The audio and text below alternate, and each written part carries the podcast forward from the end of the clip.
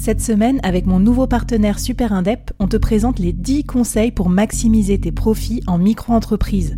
Des conseils pour maximiser tes gains, mais surtout éviter les boulettes administratives. Autant te dire que ça m'aurait plu d'avoir quelqu'un qui me donne ces conseils-là quand je me suis lancée. Je te mets le lien vers ces 10 conseils pépites et un petit cadeau qu'on te réserve avec Super Indep en description de cet épisode.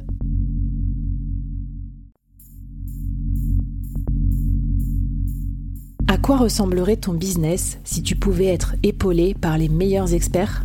Avoir un board de rêve disponible 24 heures sur 24 pour t'aider, répondre à tes questions? Je suis Flavie Prévost et ce board, je l'ai créé pour toi dans ce podcast. Tu es dirigeant, entrepreneur, freelance ou tu vas bientôt te lancer? Ne reste pas tout seul dans ton coin. Inspire-toi des conseils des meilleurs chaque jour par ici, à mon micro. Et si tu l'oses, on te mettra au défi parce que nous, ce qu'on aime bien, c'est te faire progresser vite et bien. Alors bienvenue à toi, bienvenue dans ton board et bon épisode.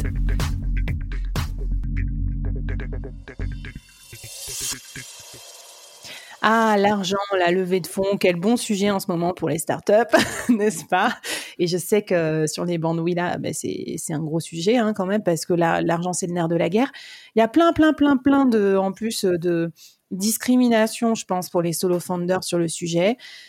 Est-ce que tu as des chiffres, des tips, des doux, des dons On veut tout savoir, la Charlotte, sur le sujet de fonds, parce que je pense aussi, euh, dis-moi ce que tu en penses, mais quand tu es solo, tu as ce petit côté, euh, euh, tu dois tout faire tout seul et tout ça. Du coup, tu peut-être un peu plus économe, peut-être un peu moins aussi ambitieux, où tu te dis pas, putain, il me faut absolument un million pour ma start-up. Quoi.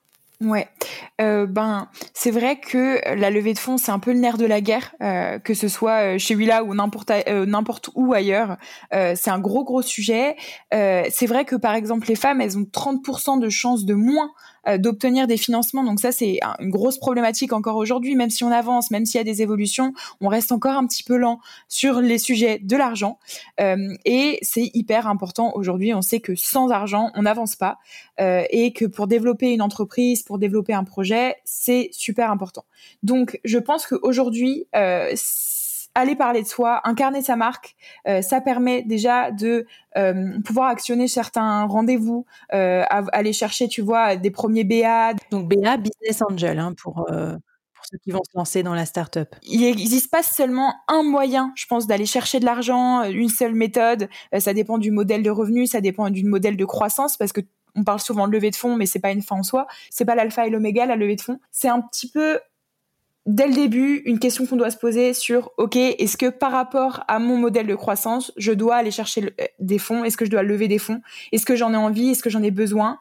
Euh, je sais pas si toi c'est des questions que tu t'étais posées au début euh, ouais, si. Alors moi déjà, j'étais allée dans un incubateur parce que je m'étais dit, ça va me forcer à voir les choses de façon plus ambitieuse parce que j'avais peur. Je connaissais les biais des, femmes, euh, notamment. Et puis euh, moi, j'ai mon côté un petit peu bon élève et tout, voilà.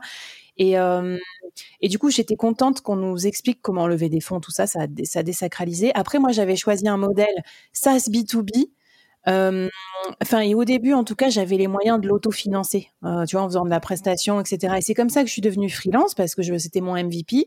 Et du coup, comme je faisais du freelance plutôt bien payé, euh, j'étais bien payée. Puis j'avais mon petit pactole d'avant, etc. Donc, tu vois, en gros, j'étais pas, euh, j'étais pas en nécessité absolue. Mais après, quand j'accompagne d'autres startups, je m'en rends bien compte.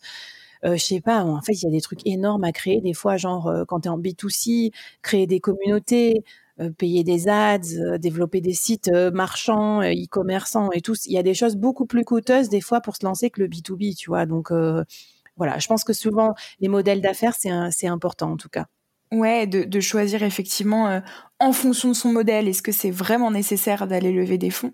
Et quand je vais lever des fonds, c'est important aussi déjà d'avoir une traction sur le marché. Donc moi, je dirais que les premiers fonds à lever, c'est l'argent des clients qu'on va chercher, quoi. Ça, c'est vraiment la première étape, et c'est ce que tu dois souvent, sûrement dire aussi aux startups que tu accompagnes, c'est que pour aller chercher à lever des fonds, faut déjà avoir une traction sur le marché, faut déjà avoir des premiers clients, avoir une cible qui marche bien parce qu'on va pas pouvoir aller lever des fonds si derrière on sait qu'il n'y a pas de croissance de possible, quoi.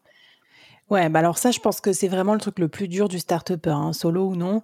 C'est cet entre-deux entre j'ai pas de market fit euh, complètement, mais en même temps on me dit qu'il faut que j'ai euh, du chiffre d'affaires pour lever des fonds. Et tu es un peu dans l'entre-deux où tu dois tout faire, mais tu fais les choses à moitié mal parce que t'as pas assez de thunes pour faire des choses bien.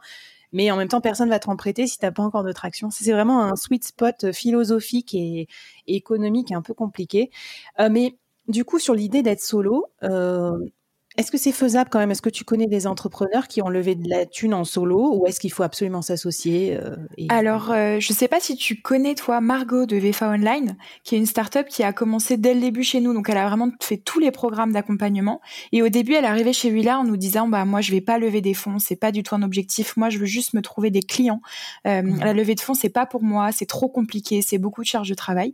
Et finalement, elle a levé des fonds l'année dernière, elle a levé 600 millions d'euros, 600 000 euros, pardon. Mmh. Euh, et tu vois, c'est une belle histoire parce que au final, elle voulait pas. Euh, alors que souvent, c'est un petit peu l'inverse. C'est je veux lever des fonds à tout prix et en fait, finalement, euh, bah en fait, t'en as pas besoin. Donc c'est mm. hyper intéressant aussi de voir que ça peut fonctionner. Elle était toute seule, solo fondeur aussi, solo solopreneur. et c'est c'est un bel exemple de réussite parce que on dit souvent que pour une femme c'est plus compliqué de lever des fonds. Elle, elle a réussi. Donc je pense que quand on veut, on peut aussi. Il faut y croire, il faut avancer et, et c'est bien de garder cette motivation là aussi. Mais c'est vrai qu'en s'associant, ça peut aider et surtout avec un homme.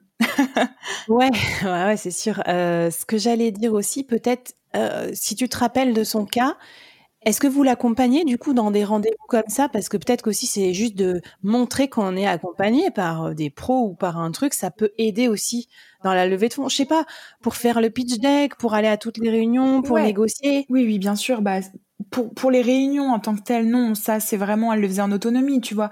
Mais pour la préparation du pitch deck, la préparation du pitch, euh, quel, quel, enfin, quels éléments je dois mettre en avant, euh, quelle somme d'argent je dois mettre en avant, quels sont mes pronostics de CA, enfin ce genre de choses qui sont un peu mm. des sujets un petit peu tatillons quand je cherche à lever des fonds, quoi. Euh, il y a de l'accompagnement bien sûr sur ces questions-là, mais après pour toute la partie euh, présentation auprès des BA, etc. Ça c'est vraiment, c'était vraiment son job, quoi.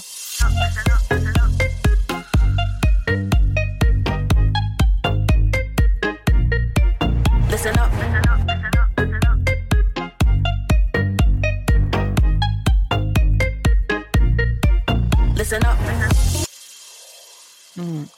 Écoute, en tout cas, euh, les solopreneurs aussi peuvent lever des fonds. Alors ça, c'est incroyable, mais en fait, on est en retard en France encore hein, par rapport à, euh, même à ce modèle-là de soloprenariat, par rapport aux États-Unis et tout.